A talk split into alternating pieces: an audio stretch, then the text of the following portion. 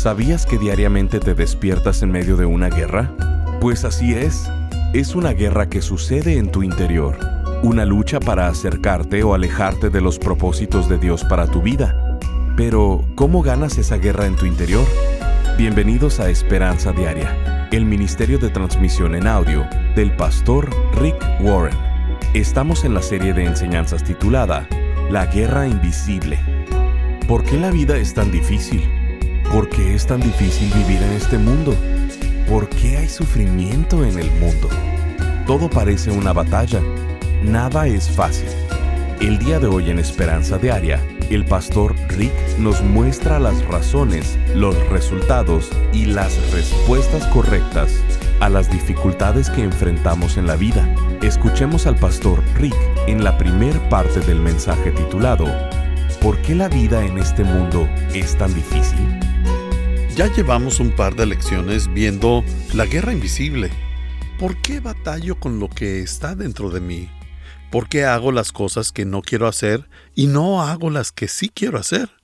¿Por qué no hago lo que es bueno para mí y por qué batallo tanto con todo esto?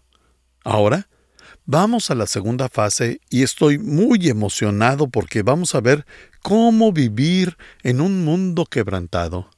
Y antes de que veamos la estrategia de Dios para tener éxito, sobrevivir y cómo ser pleno en un mundo quebrantado, tenemos que ver qué pasó antes. Quiero que en esta ocasión veamos esta pregunta. ¿Por qué es tan difícil? ¿Por qué es tan difícil vivir en este mundo? Todo parece una batalla. Nada es fácil y la verdad es que la vida es difícil. ¿Todos estamos de acuerdo con esto? No es fácil. La vida es difícil. Nada nos viene en bandeja de plata y nos hacemos esta pregunta.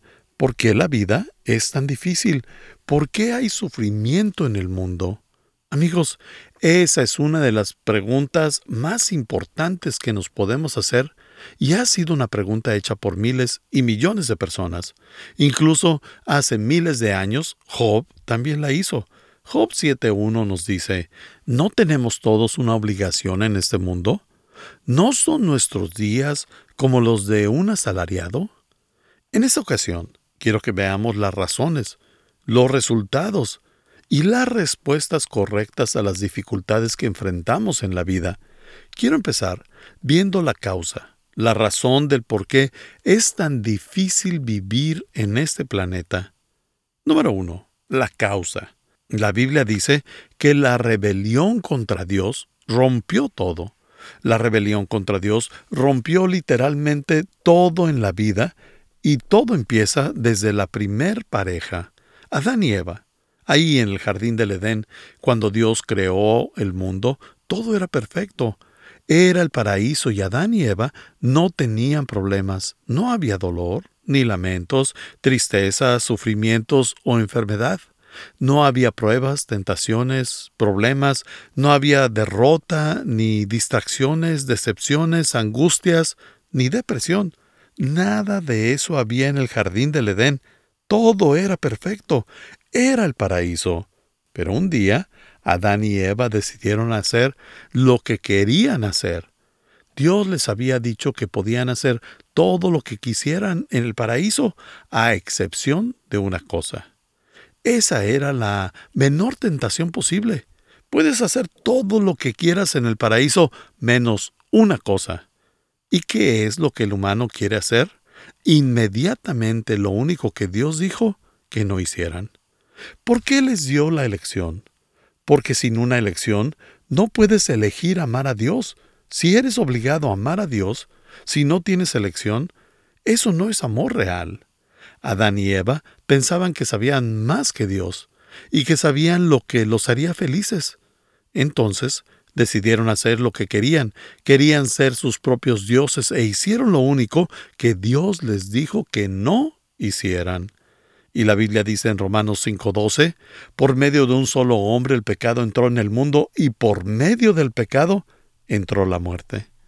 Antes del pecado no había muerte en el mundo, no había lamentos, no había dificultades, las personas no morían, Adán y Eva pudieron haber vivido mientras siguieran en un medio ambiente perfecto, pero hasta que el pecado entró al mundo fue que todo se quebrantó. Y no solo fueron Adán y Eva los que han tomado esta decisión, yo la he tomado, tú la has tomado, y todos en el mundo la hemos tomado. Todos hemos dicho que no queremos hacer lo correcto, sino lo que es sencillo, todos hemos dicho que no queremos decir la verdad, sino lo que es conveniente. Todos hemos dicho que no queremos ser lo que Dios quiere de nosotros, sino lo que nosotros queremos. Quiero ser mi propio jefe, y creo que yo sé lo que me va a hacer feliz mejor que Dios. Todos hemos hecho esto.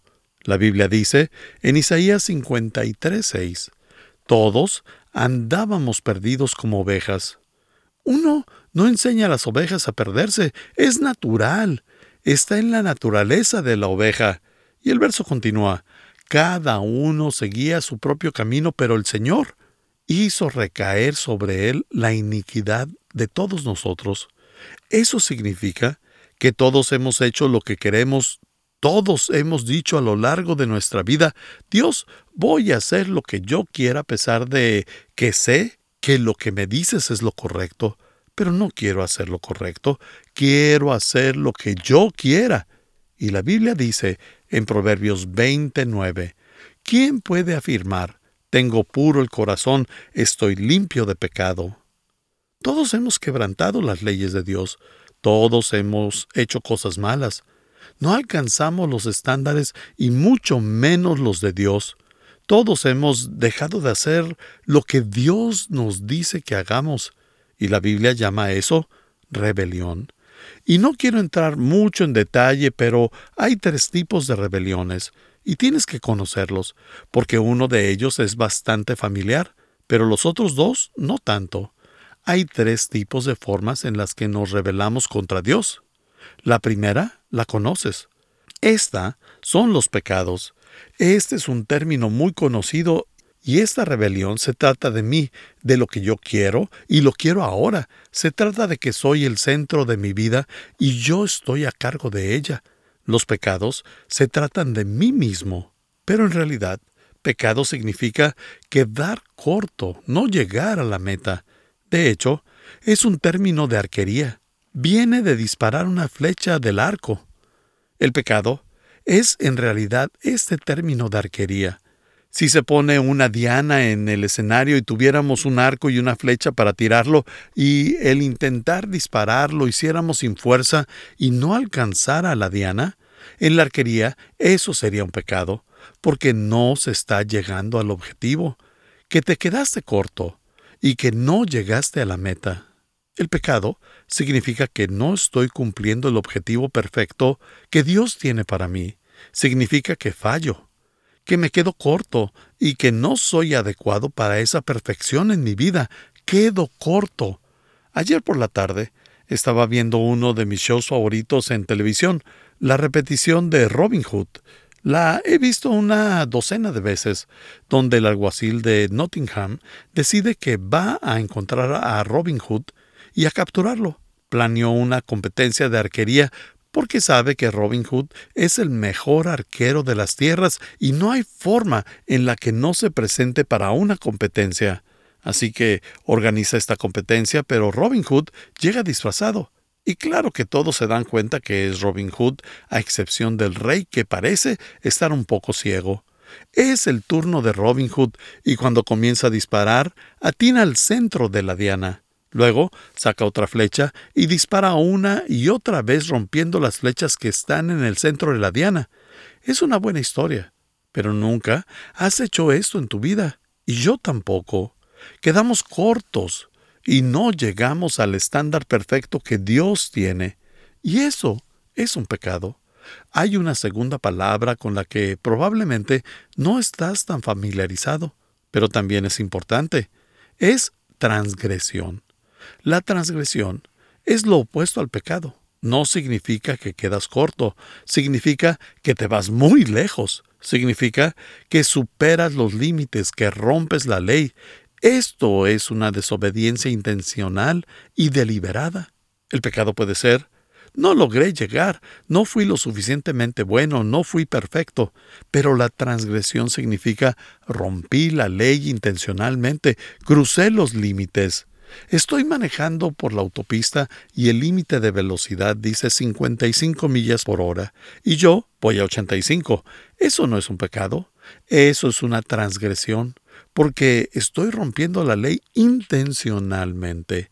¿Entiendes a qué me refiero? No es que no lleguemos a la meta ni que cumplamos con las expectativas, sino que estamos quebrantando la ley y que sé que va en contra de la ley pero aún así voy a 85. Eso es una transgresión, desobediencia deliberada, desafiar y romper la ley. Hay una tercera palabra que quiero que entendamos. Es la iniquidad. Iniquidad. Esta palabra no se usa mucho hoy en día, pero eso es la intención de hacer daño, de herir o hacer el mal. Estás escuchando Esperanza Diaria, el programa de transmisión en audio del pastor Rick Warren. En breve, el pastor Rick regresará con el resto de este mensaje. La Biblia nos enseña que existen tres enemigos que están tratando de destruir tu vida. Quieren desintegrar tu familia, robar tu alma, apartarte del gozo, del propósito y del significado de tu vida. Estos tres enemigos están en tu contra la Biblia llama a estos tres enemigos el mundo, el diablo y la carne. El mundo está a tu alrededor. Satanás está en tu contra. Y la batalla contra ti eres tú mismo. Si no conoces a tus enemigos, nunca podrás ganar la batalla y vivirás derrotado toda tu vida. Pensando en esto, el pastor Rick ha elaborado una nueva serie titulada La Guerra Invisible donde estaremos viendo a detalle cada uno de estos tres enemigos, a lo largo de ocho enseñanzas, abordando los siguientes temas. Cuando te quieres rendir, ganando la guerra en mi interior, librado de mí mismo, llevando a cabo los cambios difíciles en mí. ¿Por qué la vida en este mundo es tan difícil? Siendo fiel en un mundo sin fe, cuando tu mundo se desmorona y Nunca luches tus batallas desnudo. Queremos hacerte llegar esta serie en formato MP3 de alta calidad, descargable y sin anuncios. Te invitamos a ser parte de este ministerio económicamente, contribuyendo con cualquier cantidad y uniéndote al esfuerzo de esperanza diaria en llevar las buenas noticias de Jesucristo al mundo hispano. Como muestra de nuestro agradecimiento, te enviaremos la serie titulada la Guerra Invisible. Para contribuir, llámanos al 949-713-5151 o visítanos en pastorricespañol.com.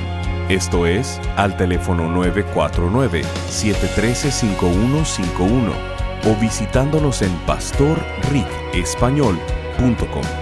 Y si quieres hacerle saber al pastor Rick la manera en que estas transmisiones han tocado tu vida, escríbele a esperanza.pastorrick.com. Ahora, escuchemos al pastor Rick con el resto del mensaje del día de hoy. Tal vez porque estás enojado o celoso o tienes envidia o amargura. Tal vez es orgullo o alguien te ofendió. Quieres herirlos tú también a ellos, pero eso no es un pecado ni una transgresión. Eso es una iniquidad. Eso es un deseo intencional de hacer daño. Cuando Hitler y los nazis mataron a seis millones de personas judías en los campos de concentración, eso no era un pecado, ni una transgresión, eso era iniquidad. Era su intención el hacerles daño a las personas, querían matarlos, erradicar su raza por completo. Eso era maldad, eso era iniquidad. No era que no estuvieran a la altura, eso fue intención de hacer daño causada por enojo, heridas, resentimiento, odio o lo que sea. Y permíteme explicar esto en términos de fútbol americano. Si quiero conocer la diferencia entre un pecado, una transgresión y una iniquidad, sería como si intentara meter un gol de campo y no llegara, quedaría corto, o si golpeara el poste y se regresara y cayera. Eso es un pecado. No estoy a la altura, quedé corto. Hacer una patada y no hacer el gol de campo es perder la meta. Una transgresión puede ser salir de los lados si me salgo de las líneas cuando estoy intentando alcanzarte. Salgo de los límites si cruzo las líneas con el balón y me salgo de la cancha. Eso no es un pecado, es una transgresión. ¿Tiene sentido?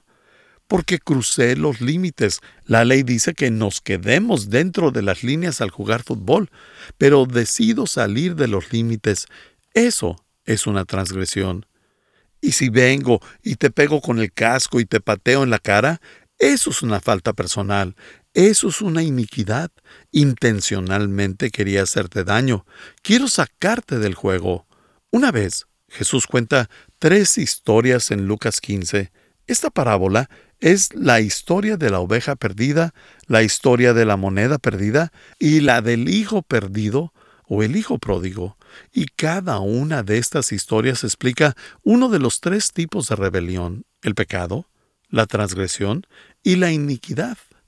David, en Salmo 32.5, habla de los tres también, y dice, Te manifesté mi pecado y no encubrí mi iniquidad. Dije, confesaré mis transgresiones al Señor, y tú perdonaste la culpa de mi pecado.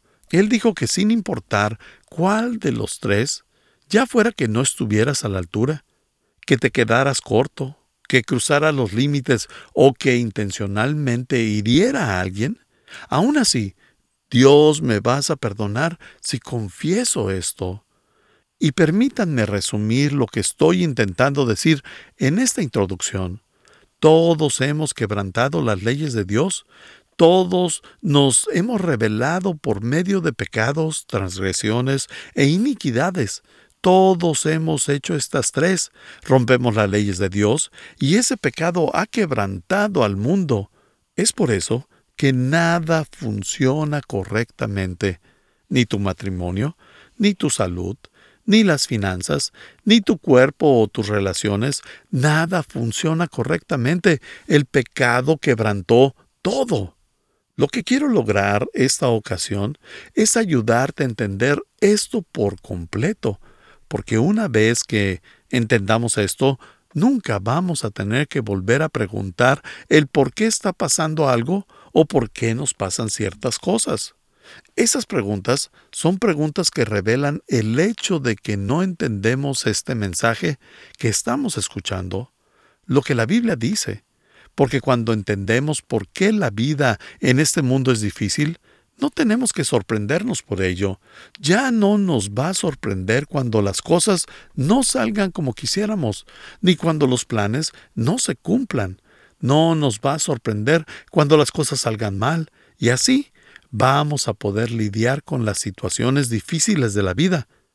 Las dificultades van a ser mucho más sencillas de entender. ¿Por qué la vida es tan difícil? ¿Por qué sufrimos? ¿Por qué todo es una batalla? La respuesta es porque la rebelión contra Dios rompió todo. Esa es la razón. ¿Cuál es el resultado? ¿Cuál es el daño?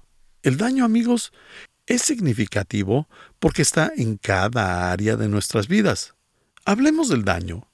Nada funciona a la perfección porque yo he tomado malas decisiones. Tú has tomado malas decisiones. La raza humana entera ha tomado malas decisiones. El pecado ha dañado todo. Todo está quebrantado y nada en el planeta funciona a la perfección. El pecado arruinó todo. El pecado destruyó todo, corrompió y estropeó todo. El pecado ha causado muchas lesiones en todo, en las relaciones, en las ideas, en los sueños, en el cuerpo, todo lo que haya sido tocado por éste está dañado. La Biblia es muy específica y menciona seis dimensiones en nuestra vida en la que el pecado ha dañado nuestra vida, y por eso no es perfecta. Si esperamos que nuestra vida sea perfecta, vamos a ser severamente decepcionados. Eclesiastés habla intensamente de estas seis áreas en la vida. Salomón fue el hombre más sabio que haya vivido. Era el hombre más rico que ha vivido y en algún punto de su vida era el rey de Israel. Salomón escribió tres libros de sabiduría, Proverbios, Eclesiastés y Cantar de Cantares están a la mitad de la Biblia, pero en Eclesiastés, uno de los libros, él menciona seis dimensiones en nuestra vida que están dañadas en nuestro planeta quebrantado. Veamos rápidamente cuáles son. Número uno, el primer daño es el daño natural. El mundo tiene desastres y deformidades naturales no porque eso sea lo que Dios quiere, sino porque fue lo que el pecado permitió que llegara al mundo. El medio ambiente ha sufrido del pecado humano y las malas elecciones. Vivimos en un mundo quebrantado. Ya no es perfecto. Ya no estamos viviendo en el Edén y como John Milton escribe en un poema famoso, el paraíso se perdió. No vivimos en el paraíso, vivimos en un mundo quebrantado y como resultado tenemos huracanes, tifones y climas extremos, tenemos terremotos, inundaciones y sequías. Es sorprendente para mí que las aseguradoras llamen a estas cosas obras de Dios, actos de Dios, pero que no llamen el nacimiento de un bebé un acto de Dios. En otras palabras, una obra de Dios solo se le dice a las cosas negativas que pasan, pero eso no es lo que Dios quiere que haya en el mundo. El mundo está quebrantado desde que el pecado dañó todo. Así que ahora tenemos estos desastres naturales que pasan a nuestro alrededor y Dios está tan molesto con ello como nosotros. La Biblia dice en Romanos 8:20, porque fue sometida a frustración. Todo en el planeta perdió su propósito original y es por eso que tenemos que recuperarlo. Tiene que ser restaurado.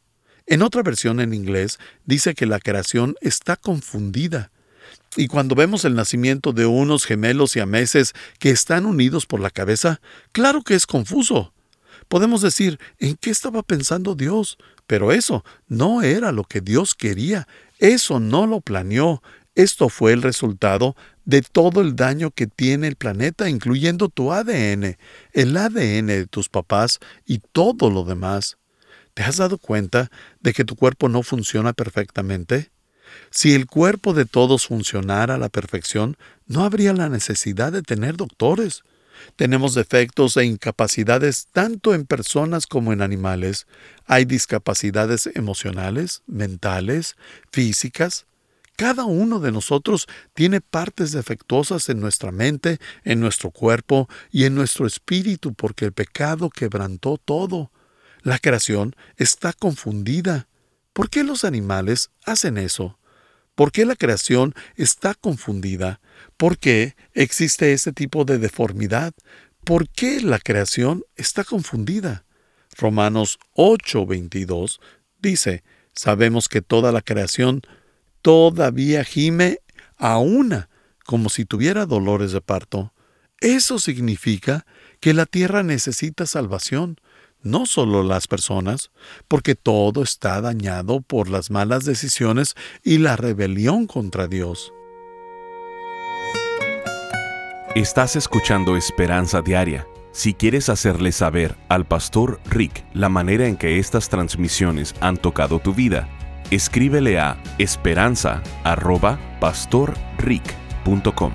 Ahora volvamos con el pastor Rick quien nos compartirá un testimonio de un radio escucha.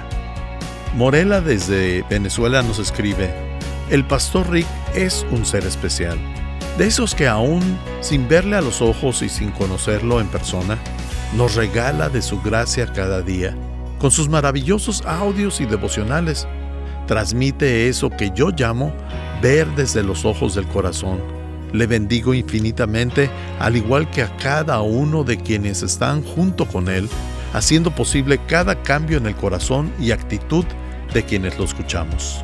Gracias por acompañarnos. Si quieres mantenerte en contacto con el pastor Rick, visita pastorricespañol.com y síguelo a través de sus redes sociales.